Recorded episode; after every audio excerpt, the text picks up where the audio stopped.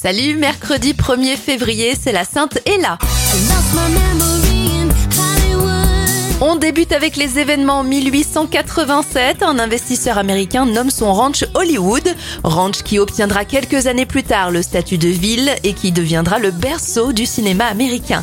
Et puis à minuit tout pile, le 1er février 2020, ça y est, c'est officiel. La Grande-Bretagne ne fait plus partie de l'Union européenne, c'est le Brexit. Bon anniversaire à Stéphanie de Monaco, elle a 58 ans, 52 pour Dexter, Michael Seol. La journaliste Anne-Claire Coudray a 46 ans et ça fait 29 bougies sur le gâteau d'Harry Style.